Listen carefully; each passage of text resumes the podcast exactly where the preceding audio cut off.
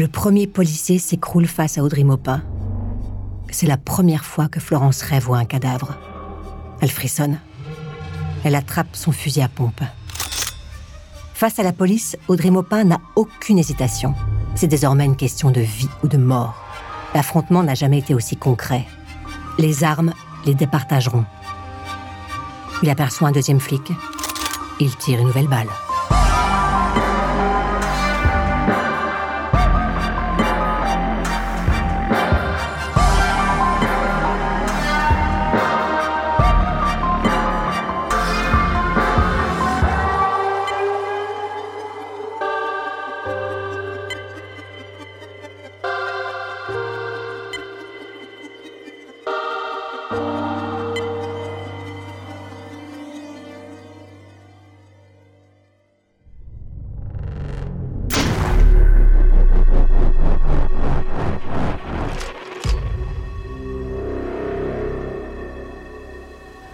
Balle calibre 38 mm explose dans le revolver Manurin.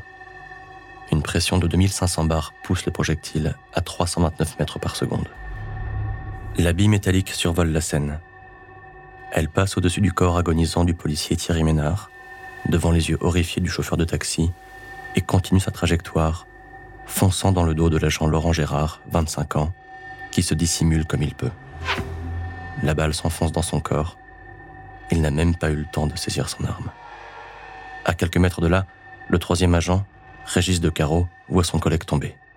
Depuis sa position, il parvient à localiser le meurtrier, qui tire depuis sa fenêtre. Le chauffeur de taxi est sorti du véhicule et se trouve en plein dans l'axe du tireur. Nouvelle balle. Amadou Diallo est touché dans le dos, fusillé en vol, encore dans l'élan de sa course, il est suspendu dans les airs, comme s'il montait déjà vers le ciel. Sa moelle épinière est détruite. Peu à peu, son corps lui échappe, tandis que dans son cœur, une immense tristesse explose. Il pense à tous ses enfants. Leurs visages défilent comme des diapositives. Et puis, il voit sa femme, dont le titre de séjour expirera bientôt. Il imagine les conséquences de sa mort. Elle sera seule, incapable de se défendre. Elle qui ne parle pas français. Elle devra retourner en Guinée, séparée de ses enfants, veuve. Le sang emporte les larmes. Amadou s'éteint en pleurant. Régis de Caro est maintenant en position de tir, dissimulé derrière sa voiture. Il tire plusieurs balles, sans être certain d'avoir atteint sa cible. Il a le temps d'envoyer une alerte radio. Une balle touche Audrey Maupin à la jambe. Florence, le voyant blessé, saisit son fusil à pompe et se met à tirer pour le défendre. Le docteur Monnier est encore dans le véhicule. Il parvient à se glisser à l'extérieur, aperçoit les cadavres et tente de se protéger. Les balles partent dans toutes les directions. Il y a les plombs du fusil de Florence, les balles de revolver. Une jeune fille qui passe par là reçoit une balle dans la hanche. Un peu plus loin, un homme saigne au niveau du cuir chevelu. Les voitures font demi-tour. Il y a des accrochages. La panique gagne toute la place de la nation. Deux autres policiers en patrouille entendent les tirs. Ils se cachent derrière un véhicule et, à leur tour, sortent leurs armes. Les coups de feu résonnent entre les immeubles. Les badauds ne savent plus où se cacher. Le policier Régis de Carreau s'égosille. Il hurle aux passants de se coucher au sol. Florence a une cartouchière à côté d'elle. La poudre noire envahit son visage peu à peu. Elle ressemble à une guerrière. Audrey transpire et s'agite comme un animal sur le point d'être dévoré. Il veut en finir avec le troisième policier. Il fera payer tous ceux qui se mettent sur son chemin. Le chauffeur de taxi l'avait bien cherché. Florence aperçoit le docteur Monnier. Elle l'appelle, lui demande de revenir soigner Audrey. Mais il continue de s'éloigner. Le docteur Monnier aperçoit Florence, qui le vise avec son fusil à pompe. Il pense que c'est fini. Il parvient à se cacher derrière un réverbère. Il ferme les yeux, attendant la rafale de plomb qui viendra le toucher lui aussi. Rien ne se passe. Régis de Caro est blessé. Il finit par céder du terrain. Les tirs s'arrêtent. Le couple semble en profiter pour s'échapper. La place ressemble à une scène de guerre. Audrey jette un œil sur les cadavres, les gens cachés un peu partout, les voitures à l'abandon. Le temps s'est arrêté. Quelques instants plus tôt, Jackie Ben Simon, la trentaine, est au volant d'une Renault Super 5 noire. Il conduit aux côtés de son cousin David. L'ambiance est détendue, on rigole. Et quand les deux cousins aperçoivent le taxi qui fonce à toute vitesse dans la voiture de police, ils éclatent de rire. Ils se disent, celui-là, il est mal barré. Quand les coups de feu résonnent, il sort du véhicule, se cache derrière les portières. Jackie aperçoit les corps sans vie des policiers. Il n'est qu'à quelques mètres des cadavres. Il murmure à son cousin Ils ont tué les flics Il entendait pas. C'est lui, le tueur. Il s'approche. L'homme s'est baissé au-dessus du cadavre du flic. Il fouille le corps ensanglanté. Il ressort un revolver. Jackie ne respire plus. Il espère que l'homme s'éloigne. Soudain, un visage terrifiant apparaît au-dessus de lui. Il découvre un jeune homme aux cheveux longs, couvert de sang, de transpiration et de poudre à canon. Ses petits yeux perçants lui rappellent ceux d'un loup. L'homme le relève et lui dit ⁇ Tu vas nous tirer d'ici, sinon je te bute. Le centre de commandement de la préfecture de police dispatche un message à toutes les unités. On annonce que trois personnes sont mortes à Nation, dont deux gardiens de la paix. Les principales avenues de la ville sont immédiatement bloquées. Jackie Ben Simon conduit pied au plancher. Les deux meurtriers sont assis à l'arrière de son véhicule. Ils le menacent. Puisque le périphérique est bloqué, la seule issue est de rouler vers Saint-Mandé, en espérant pouvoir s'échapper de Paris après avoir traversé le bois de Vincennes. Par message radio, les policiers apprennent que les criminels seraient au nombre de deux. On ne connaît ni leur identité, ni leur motivation. Ils seraient en fuite au volant d'une Super 5 noire. Le conducteur est peut-être un complice.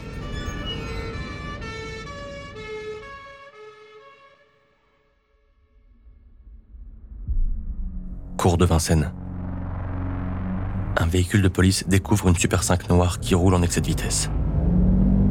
Florence hurle à Audrey. On est suivi Audrey se met à la fenêtre, armée de son revolver, et tire plusieurs balles en direction des flics. Les policiers sont obligés d'abandonner leur filature. C'est trop dangereux. Les flics ont disparu. Florence est rassurée. Elle regarde des immeubles défiler sous ses yeux. Elle voit les gens dans les restaurants, les passants dans la rue. Personne ne se doute de rien. Elle imagine qu'ils vont vraiment pouvoir s'échapper. Les agents sont appelés à être extrêmement vigilants. Puis, une nouvelle information arrive. Un motard est aux trousses de la Super 5. Florence découvre maintenant une moto de la police derrière eux.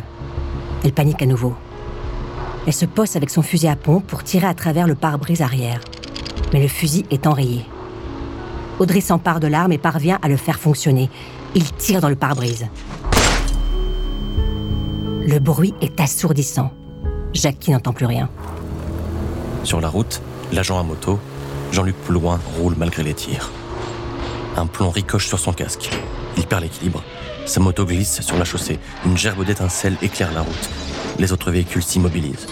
Florence regarde le motard au sol devenir de plus en plus petit.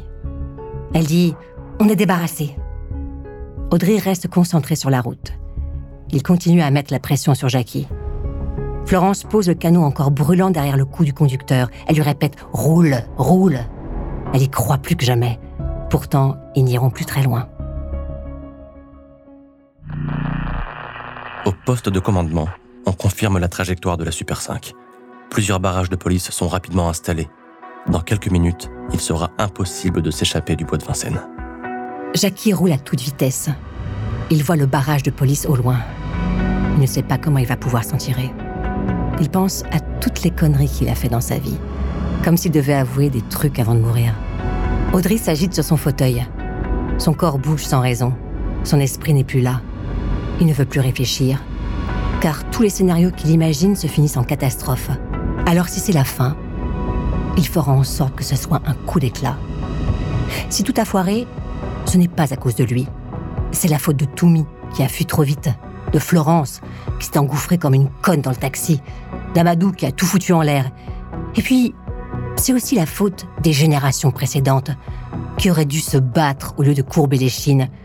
C'est la faute de l'humanité tout entière, cette espèce nuisible qui a servi, pollue, salit, qui crée un monde puant. L'assassin, ce n'est pas lui, mais tous les autres. La Super 5 fonce vers le barrage de police, avant de freiner brutalement. Le véhicule part en tête à queue, les pneus fument, et soudain, plus un bruit. Plusieurs policiers armés sont prêts à tirer. Le chauffeur sort brutalement, les mains en l'air. Ne tirez pas Je suis otage Les deux autres passagers restent immobiles. Un autre policier, Guy Jacob, arrive par la route. Il couche sa moto à proximité du véhicule. Il s'approche, paraît étudier la situation. Premier coup de feu. Guy Jacob vacille. Deuxième tir. Fatal cette fois-ci. La fusillade démarre. En quelques secondes, la Super 5 est criblée de balles. Audrey Maupin ne s'est pas abrité.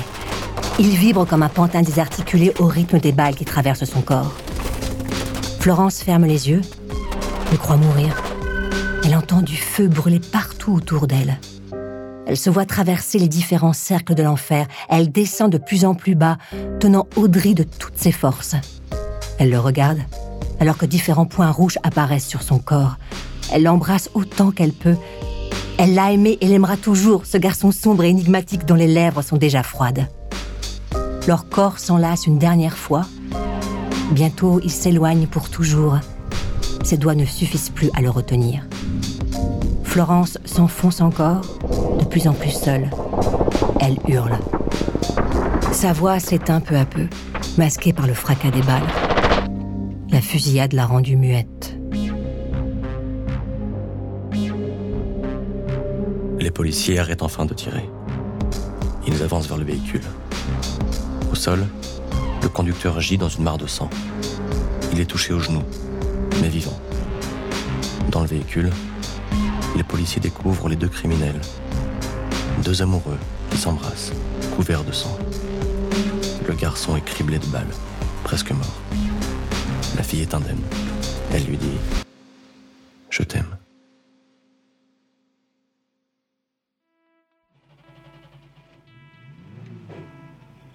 Florence est emmenée dans les locaux de la police judiciaire. La voiture roule le long de la Seine. C'est beau, Paris, se dit-elle.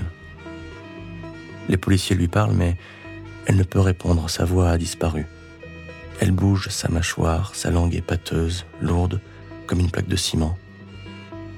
Elle mettra dix heures à donner son nom. Audrey Maupin décédera à l'hôpital, 24 heures après la fusillade. Il sera le cinquième mort de cette affaire, qui fera la une des journaux pendant longtemps. Pendant son procès, Florence n'a pas vraiment retrouvé la parole son mutisme sera interprété comme de la froideur. Murée en détention, elle se souvient de l'appartement d'Argenteuil, de son père, amorphe, dans le salon, et des éternelles remarques de sa mère. Pas un bruit, Florence. Il suffit d'un mot pour réveiller les démons. Alors, silence.